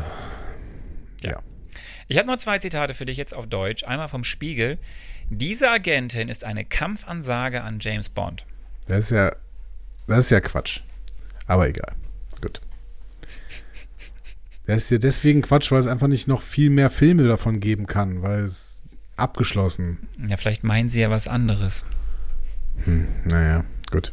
Bei, bei, so einer, bei einer Rezension macht man ja Vergleiche. Do you know? Das sollen ja auch Tipps für dich sein. Ja, aber ja, okay, also wir werden Spi Spionage-Thriller Thriller bekommen, da habe ich fast gedacht, aber eine Kampfansage an James Bond hieß für mich auch, dass du ähm, James Ja, dann Bond. warte, Doch, dann warte doch mal auf mein viertes Zitat Ja. von Filmstarts. Das heißt nämlich mehr als ein Anfang als ein Abschied. Mehr ein Anfang als ein Abschied. Ja, komisch. Okay. Damit musst du was anfangen. Ja. Stell mir eine Frage, auf die ich mit Ja oder Nein antworten kann. Könnte es Black Widow 2 geben? Komm, ich habe dir eine Frage gestellt, auf die du mit Ja oder Nein antworten kannst. Äh, rein theoretisch auf jeden Fall, ja. Okay. Gut. Aber ich glaube, es wird es nicht geben. Regie führt Kate Shortland. Wer ist denn das? Tja, wirst du nächstes Mal mehr erfahren. Auf jeden Fall hat eine Frau, eine Regisseurin, auch äh, endlich mal im Marvel Cinematic Universe. Ich also den Kate Namen schon mal Shortland. irgendwann gehört. Hast ja, natürlich hast du den? Namen schon mal gehört. Aber wir werden dann über Kate Shortland reden. Wobei jetzt kannst du natürlich auch einiges austauschen äh, oder vertauschen, weil wir ja sehr viel über Black Widow schon gesprochen haben im Zuge dieses Lawsuits, den es ja letztes Mhm. Jahr gab zwischen Scarlett Johansson und äh, Disney. Und auf der anderen Seite, weil wir ja auch sehr viel äh, mal gesprochen haben über eine, ein, ein Pressevideo im Vorfeld von Black Widow, Und als wir da zeitgleich über äh, Ike Perlmutter und Age of Ultron und den Namen, den wir nicht mehr nennen, von dem bösen Regisseur, der zu DC gegangen ist. Und ähm, also da haben wir auch viel über äh, auch unter anderem über Kate Shortland gesprochen, weil sie mit auf dem Panel, dem Videopanel saß mit Scarlett Johansson, wo Scarlett Johansson eine relativ beknackte Aussage gemacht hat. Aber wir werden dazu über, über all das nächste Woche kommen. Ich bin ähm, gespannt. Der, der Film ist äh, 2 Stunden und 15 Minuten. Mhm. Das ist ähm, angenehm, nicht zu lang. Das Budget liegt bei 200 Mille.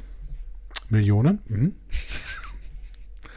Denn für 200.000 ja. hätte man äh, Scarlett Johansson nicht bekommen, möchte ich an dieser Stelle betonen. Ich kann an dieser Stelle äh, schon sagen, dass ja Scarlett Johansson 20 Millionen mit dem Film fix verdient hat. Ja. Aber auch das war ja Teil des Gerichtsprozesses, denn das Einspielergebnis, obwohl ja immer noch, im Endeffekt waren das ja noch harte Covid-Zeiten. Wir erinnern uns, der Film wurde parallel im Kino auch auf Disney Plus als mhm.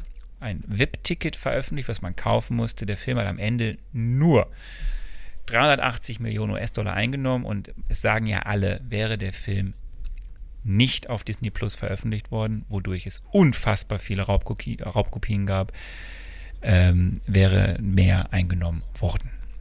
Aber das war ja das ganze Thema. Was wir, glaube ich, auch nächste Woche nicht besonders groß aufwärmen werden, das haben wir äh, letztes Jahr bei uns im Podcast parallel begleitet. Äh, das war ja das ganze Thema rund um äh, Streaming-Strategie, rund um diesen Gerichtsprozess zwischen Black, äh, zu Scarlett Johansson und Disney, mhm. die ja geklagt hat, weil man ihr vorher anscheinend oder besser gesagt ja nachweislich einen anderen Vertrag gegeben hat, als man es am Ende umgesetzt hat, nämlich man hat ihr gesagt, es ist eine Kinoveröffentlichung und nicht eine Kino- und Streaming-Veröffentlichung. Ja. So, kommen wir dann jetzt zum eigentlichen Film. Wir kommen zum Plakat und endlich wieder zu Andy spekuliert anhand eines Plakates erstmal und bitteschön scroll zum Plakat und schaust dir an. Wir brauchen übrigens immer noch einen Trainer, einen Trainer, einen Trenner für die Rubrik Andy spekuliert. Also Leute, tobt euch doch mal ein bisschen aus. Wie wäre es denn? Ähm, so, und wir sind äh, auf dem Plakat, das so groß in unserem Pad ist, dass äh, ich nicht das gesamte Plakat sehen kann. Deswegen muss ich mal auf Vollbild stellen. Und jetzt kann ich das ganze Plakat immer noch nicht sehen. Deswegen mache ich es ein bisschen kleiner. Äh, und höre jetzt auf zu reden. Also. Schlecht. Es wäre echt schlecht.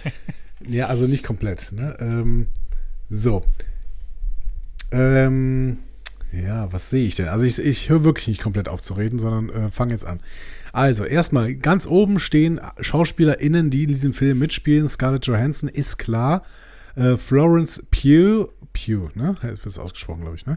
Ähm, Habe ich schon 20.000 Mal gehört, diesen Namen, kann aber immer noch nichts damit anfangen irgendwie.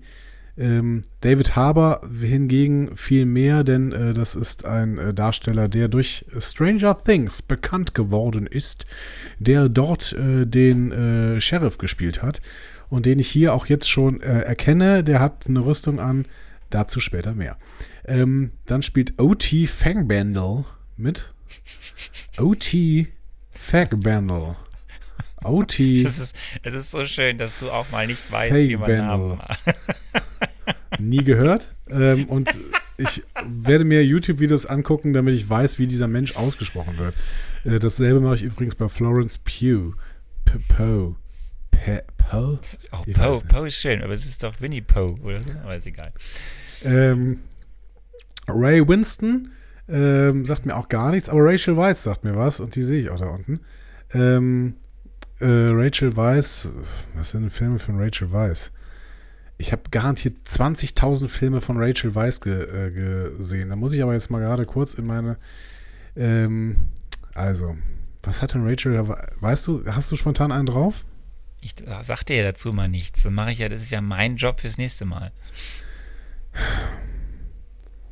Okay, also Rachel Weisz hat ganz, ganz tolle Filme früher gemacht. Früher, jetzt nicht mehr. Weiß ich nicht. ich ich habe sie auf dem Schirm von vor 20 Jahren. Da hat sie ganz, ganz tolle Filme gemacht. Ich weiß, dass sie About a Boy gemacht hat, zum Beispiel, wenn ich mich richtig erinnere. Aber vielleicht erinnere ich mich auch falsch. Vielleicht sollte ich dann einfach nicht mehr weiterreden. Äh, hier, nicht. hier, About der, Boy, der ewige Gärtner hat sie, glaube ich, gemacht. Das, den fand ich auch richtig toll. Aber das ist halt alles auch 20 Jahre stimmt. her. So, ähm, ja. aber ähm, sie wird garantiert immer noch eine gute Schauspielerin sein, weil das verlernt man ja nicht unbedingt so stark, obwohl Johnny Depp. Gut, machen wir weiter. Ähm, wir gucken uns dieses Plakat weiter an. In der Mitte ist äh, wenig überraschend Black Widow zu sehen. Ähm, äh, Scarlett Johansson in einer weißen Rüstung, was natürlich ihrem Namen nicht so richtig entspricht. Ähm, und ähm, sie hat eine andere Waffe als normalerweise, wobei sie ja sehr anpassungsfähig ist, was die Waffen angeht. Ähm, sie hat irgendwie so ein Katana, würde ich jetzt mal fast tippen, zumindest von der Art, wie sie es hält. Denn man sieht die Waffe tatsächlich nicht, sondern man sieht nur den, ähm, den Handgriff. Ähm, und das könnte dann halt irgendein Schwert sein, aber ich würde jetzt fast schätzen, dass es ein Katana ist irgendwie, weil sie es hinter dem Rücken hält. Ähm, ja, und sie guckt ähm, sehr konzentriert, aber das guckt sie eigentlich immer. Also sie hat eigentlich den typischen Black Widow-Look. Ähm, wir sehen im Hintergrund die Sanduhr, was ja das Zeichen von Black Widow ist, wie wir eben nochmal sehr gekonnt beschrieben haben. Also die Sanduhr so ein bisschen ähm, äh, stilisiert im Hintergrund und da ist, also es ist auch so Strichen. Und in diesen Strichen steht russische Schrift.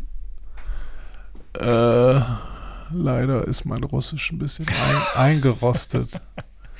Aber, ja, aber, du siehst ja auch noch ein paar andere Sachen. Ja, ich wollte aber noch mal kurz gucken, vielleicht erkenne ich was hier. So, ähm, Pomatjev, hm.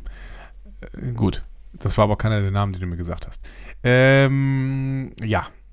Außerdem sind da noch Menschen zu sehen. Also, wir sehen ja. auf der rechten Seite, würde ich jetzt mal tippen, direkt neben dem Kopf von, von äh, Natascha, sehen wir die Schauspielerin Florence Pugh. Ähm, blond ähm, und äh, mit ähm, äh, Smoky Eyes. Ähm, und sie hat, was hat sie denn da an? Das ist auch irgendwie so ein rüstungsmäßig. Weiß ich nicht. Aber vielleicht könnte das auch eine Black Widow sein. Du hast mir ja so ein paar Namen gesagt. Vielleicht ist das auch eine Black Widow. Daneben äh, sehen wir noch einen Schauspieler. Ich würde jetzt tippen, dass das O.T. Fairbanel ist. Oder das ist, nee, das ist O.T. Fairbanel. Ah, ich liebe es. Ähm, der ähm, ist, äh, ja, ein Mensch, dem ich jetzt noch keine Eigenschaften zuordnen kann. Ähm, da drüber ist Ray Winston zu sehen, ähm, wenn ich mich jetzt nicht völlig irre. Und äh, Ray Winston ist äh, weißhaarig, also er ist älter und ähm, könnte vielleicht dann irgendwie so ein so ein Dracov spielen oder sowas. I don't know. Mhm. Haben wir nicht Dracov schon gesehen irgendwann? Nee, Quatsch, das war, das war hier dieser Deutsche. Nee, du hast Dracov noch nicht gesehen. Nee, nee. Okay, und ähm, so in dieser Sanduhr sind auch noch so ein paar stilisierte Bilder, deswegen, da bin ich jetzt gerade mal über den Kopf von Ray Winston. Ähm, es könnte ein Gebäude sein. Ähm, vielleicht ein Flughafentower oder so. Ich weiß es nicht. Auf jeden Fall irgendein Gebäude. So, ähm, unterhalb von ähm, Black Widow sehen wir David Harbour, der wiederum sehr, sehr interessant aussieht, denn er hat eine, eine Rüstung an mit einem Stern vorne drauf. Also ist irgendwie so ein bisschen Captain Russia äh, vielleicht. Ähm, also vielleicht ist er irgendwie das Pendant zu Captain America nur in Russland. Ich finde, mit diesem Rauschebart äh, erweckt er in mir Assoziationen, als würden Amerikaner versuchen, Russen darzustellen. Ähm, wer weiß. Kann ich jetzt noch nicht so richtig zuordnen. Rachel, Könntest du ihn denn zuordnen zu einem der Namen, die ich dir genannt habe? Ja, jetzt müsste ich wieder zu den Namen äh, gehen. Vielleicht ist das. Vielleicht das war ist das, dreimal Black Widow, einmal Dreikopf und einmal der Name, der noch fehlt. Ja, der, der rote Wächter, Red Guardian, Alexei Shostakov. Äh, da er eine rote Uniform anhat, äh, durchaus möglich, sag ich mal. Mhm. Also Rachel Weiss scheint dann auch eine Black Widow zu spielen wahrscheinlich. Die hat nämlich auch sowas wie eine Rüstung an und äh, bald die Fäuste zum Kampf. Und rechts darunter ist noch eine, ähm, ja, eine Figur. Ähm, Tja, wer ist das? Ne? Es könnte vielleicht Hawkeye sein in einer frühen Fassung oder sowas. Auf jeden Fall hat es, ein, hat es ein ein, ein Schießgerät. Ich sehe noch nicht mal, ob das ein Bogen ist. Das ist ein bisschen schwer zu sehen. Vielleicht könnte es auch eine Armbrust sein oder sowas, aber ich glaube, es ist ein Bogen. Dann wäre es vielleicht, vielleicht so ein früher Hawkeye oder sowas. So ein früher Clint Barton. Auf der anderen Seite spielt es ja nach Civil War. Das ist sehr, sehr irritierend. Naja, Ähm, Im unteren Bereich im Hintergrund sehen wir auf der rechten Seite einen Hubschrauber äh, und auf der linken Seite, ähm, ich, das könnte so eine Skyline von äh, Moskau sein oder wahrscheinlich Budapest. Das ist auf jeden Fall eine Brücke. Ne? Da ist eine Brücke und das ist, sieht mir nicht nach Sao Paulo aus, sondern eher nach Osteuropa ähm, von der äh, Abbildung her. Deswegen würde ich jetzt mal tippen, dass wir da die äh, Skyline von Budapest sehen. Ich glaube, dass wir in Budapest tatsächlich sein werden in dem Film und das ist ein Hinweis darauf. Also wir sehen eine Brücke durch Budapest. Darf ich, ich muss mal kurz gucken, ob durch Budapest ein Fluss fließt. Budapest, Hauptstadt von Ungarn. Ist das eigentlich Budapest oder Budapest? Ähm, kommt darauf an, ob du ähm, Deutsch eindeutschst oder nicht wahrscheinlich. Die Donau fließt durch Budapest. Das äh, hätte man ahnen können. Und ähm, wenn ich, also ich bin jetzt natürlich, ne, also da ist eine Brücke in Budapest und das Parlamentsgebäude sieht so aus wie das Gebäude, was da im Hintergrund ist. Also, ne, das war jetzt ein kleiner Hinweis, den ich mir gerade, haha, erschlichen habe. Ähm, also ich glaube, das ist Budapest da unten links. Ähm, so, und äh, darunter steht dann halt Black Widow. Dazwischen Black und Widow ist nochmal das äh, Sanduhr-Symbol. Ähm, jetzt müsste man darunter noch die Schrift lesen können, aber dafür ist dieses, ähm, dieses Plakat zu klein, also beziehungsweise zu schlecht aufgelöst. Ähm, dementsprechend weiß ich nicht, ob da noch weitere SchauspielerInnen mitspielen. Zum Beispiel fehlt mir natürlich noch äh, der Name Jeremy Renner ähm, den ich jetzt auch weiterhin leider darunter nicht erkennen kann. Ja, das ist ja wohl ein klarer Hinweis. Ne? Ist schade, weil das vieles meiner Spekulation tatsächlich zerstört. Wobei, ja, wenn es nach ähm, Civil War spielt, dann und sie sieht ja auch nicht aus, als wäre sie irgendwie Wir haben es wirklich ein paar Mal schon gesagt, dass es dieser Film spielt nach Civil War, ja. Ja, dann ist dann arbeitet sie ihre Vergangenheit auf und nicht, wir, wir sehen nicht die Vergangenheit. Naja. Vielleicht ist das auch spannender. Hm. Gut, also mehr fällt mir jetzt nicht ein. Also darunter steht noch irgendeine Facebook-Seite oder sowas. Okay, vielleicht noch eine Info. Du Erlebe es ab 8. Plakat. Juli im Kino oder ab 9. Juli auf Disney Plus. VIP-Zugang, Zuzahlung erforderlich. Ja, nur nochmal der Hinweis, ne? du siehst auf diesem Plakat äh, neun, äh, Quatsch, sieben Personen. Ich habe hier nur fünf Namen genannt. Mhm. Also, es gibt halt noch andere wichtige Personen. Ähm, dann kommen wir endlich wieder zu den Fragen. Äh, und zwar diesmal wieder Fragen, du erinnerst dich, äh, wieder angelehnt ein bisschen an die typische Filmdramaturgie, ne? Akt 1, Akt 2, Akt 3 mit der Exposition und was weiß ich für den, das hatten wir alles ja schon mal. Ähm, Frage 1, lieber Andi. Auch das ist eine Frage, die ist dir durchaus bekannt, die hatten wir auch schon ein paar Mal. Und jetzt also zu Black Widow. Der Film startet mit einer sehr ausführlichen und dramatischen Opening-Sequenz aus Nataschas Kind, ah, sagen wir besser, als Natascha ein Kind war. Was sehen wir? In der Opening-Sequenz sehen wir, dass Natascha tatsächlich nicht bei ihrer leiblichen Familie aufwächst, sondern adoptiert wird und zwar in eine toxische Umgebung her, äh, hinein adoptiert wird. Ich sage nur Dracov. Kurz und knapp. Frage 2. Bevor wir äh, gleich zur Handlung kommen, äh, in Frage 3 und Frage 4, wer ist der, sind die Antagonisten? Die Antagonisten dieses Films sind Figuren aus Nataschas Vergangenheit. Ähm, denn wir ähm, geraten quasi in diese Spionagewelt, die damals quasi entstanden ist, beziehungsweise generiert worden ist, indem da äh, Menschen umerzogen worden sind, in Red Rooms gesteckt worden sind. Und ähm, die Ergebnisse dieser Experimente werden natürlich mit Antagonisten sein, ähm, wobei der Hauptbösewicht tatsächlich vielleicht so ein bisschen im Hintergrund steht äh, und die Fäden zieht, denn dieser Hauptbösewicht wird weiterhin, glaube ich, Dracov sein, der immer noch im Leben ist. Dann kommen wir zur Frage 3. Akt 1 und Akt 2 sind so eine Art Family Reunion mit tödlichen Hindernissen und Vergangenheitsbewältigung. Was passiert in den ersten beiden Teilen des Films? In den ersten beiden Teilen des Films muss sich Natascha Romanoff mit Teilen ihrer eigenen Vergangenheit auseinandersetzen, beziehungsweise mit ähm, Figuren, mit denen sie eine gemeinsame Vergangenheit teilt. Denn nicht alle Leute, die irgendwann mal im Red Room ausgebildet bzw. misshandelt worden sind, wurden dann nachher quasi auf eine gute Seite gezogen, indem Hawkeye sie für die Avengers ähm, nominiert hat. Sondern einige Leute sind weiterhin quasi auf der bösen Seite und ähm, werden für Auftraggeber, die sie damals zu dem gemacht haben, was sie heute sind, instrumentalisiert. Und dementsprechend wird es quasi eine Zusammenführung zu den Leuten geben, also zwischen Natascha und den Leuten, die ähm, damals mit in dieser Ausbildung drin waren, die aber heute eben ähm, Spionagetätigkeiten für Dreykov, beziehungsweise vielleicht auch für Russland allgemein, ähm, ausüben. Und Natascha muss natürlich versuchen, ähm, gegen diese anzutreten, denn die bringen die globale Ordnung ähm, durcheinander. Dabei tritt sie aber auch in Konfrontation zu ihrer eigenen Vergangenheit. Frage 4. Wir kennen es ja schon, das große Finale. Was passiert im dritten Akt, dem wirklich großen Finale? Und was hat der Red Room damit zu tun? Im dritten Akt wiederum ähm, wurden dann die kleineren Antagonisten quasi, die Ergebnisse des Red Rooms, zumindest partiell oder zeitweise ausgeschaltet.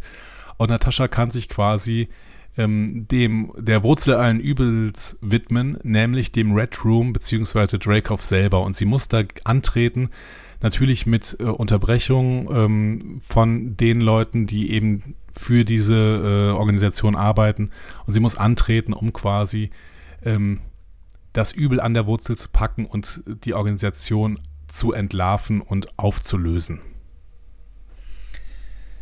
Dann die letzten beiden Fragen. Frage 5. Was ist dein Triple M? Oder was ist der Triple M? Mein Triple M liegt darin, dass Natascha Romanoff ihre eigene Vergangenheit direkt zu spüren bekommt, indem quasi etwas in ihr getriggert wird, was sie lange vergessen wollte, nämlich die Fähigkeiten, äh, eine absolute Superspionin zu sein und sich für die negativen Seiten anzuziehen. Und sie muss sich dagegen weiterhin wehren, damit sie noch Teil der Avengers sein kann. Und dann die letzte Frage, das hatten wir am Anfang unseres Podcasts schon unserer Folge. Hat der Film eine Bedeutung für das weitere MCU?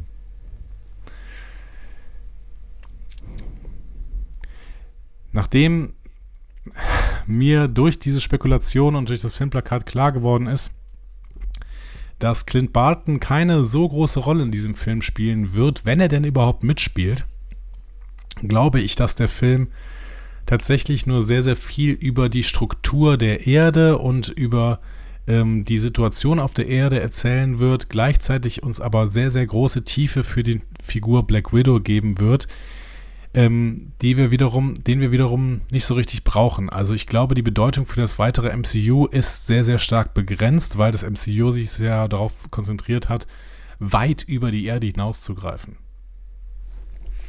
Dann werden wir sehen, was passiert. Das werden wir wohl. Also ich bin ähm, tatsächlich gespannt. Ähm, ich habe mich jetzt auch durch die Spekulation noch mal so ein bisschen auf den Film ange, an, äh, angefixt.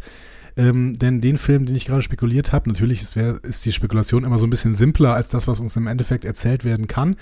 Aber ich habe schon Bock, etwas in dieser Richtung irgendwie zu sehen. Wobei es halt immer noch so ein bisschen schade ist, dass das MCU sich meiner Meinung nach oder meiner Spekulation nach nicht mehr in diese Richtung ähm, entwickelt, sondern eben in eine weitaus umfangreichere Richtung. Da müssen wir dann mal irgendwie schauen, äh, wie viele Auswirkungen denn da fürs MCU noch wirklich drin sind. Aber ähm, ich freue mich auf den Film. Du auch? Ähm, ja. Guckst du nochmal? Also, ja, sicher. Ja. Perfekt vorbereitet in die Besprechung, in die wir ja gehen, nicht allein. Nicht allein, äh, sondern mit Kompetenz. Mit Kompetenz. Oh, das können wir jetzt schon mal sagen. Ähm, und Ihr müsst jetzt äh, sagen, wie der Andi so drauf war. Genau. Gebt mir mal, ähm, ach, nehmen wir einfach Sterne.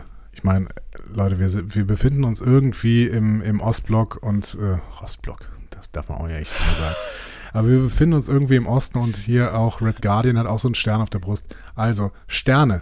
Ein bis fünf Sterne, natürlich am besten fünf Sterne, denn ihr wisst ja, wie gut ich das eigentlich getroffen habe, dafür, dass ich überhaupt nichts über diesen Film weiß. Deswegen am besten fünf Sterne. Vielleicht, wenn er überlegt noch, dass ich das eine oder andere wirklich in der Feinheit noch besser hätte machen können, vielleicht vier. Aber im Endeffekt, wir wissen doch alle, dass das im Endeffekt eine fünf Sterne Spekulation Na sicher, war, ne? sicher, sicher, sicher, sicher. Komm, hau den, hau den Jingle raus. Äh, ich hau noch einen Jingle raus. Wo könnt ihr denn mit uns in Kontakt treten? Na? Ihr habt MCU-Entzugserscheinungen, Fragen oder möchtet einfach etwas loswerden? Diskussionen zu jeder Folge findet ihr auf einfachmarvel.de. Außerdem gibt's uns auch auf Instagram, Facebook und Twitter unter einfachmarvel. Wir freuen uns auf eure Nachrichten und Kommentare. Das ist der Fall und ähm, dieses Mal besonders und ähm, denkt auch noch daran, dass ihr diese Top 5 Listen der Avengers, die ihr in diesen beiden Filmen Avengers 5 und 6 sehen wollt, noch unter dieser Folge ergänzen könnt. Danach ist für immer Schluss, äh, denn wir werden nächste Woche das dann vielleicht mal so ein bisschen auflösen. We will see. Wir wünschen euch eine wunderschöne Woche Natürlich. und äh, hören uns wieder. Und reden dann über Black Widow. Tschüss.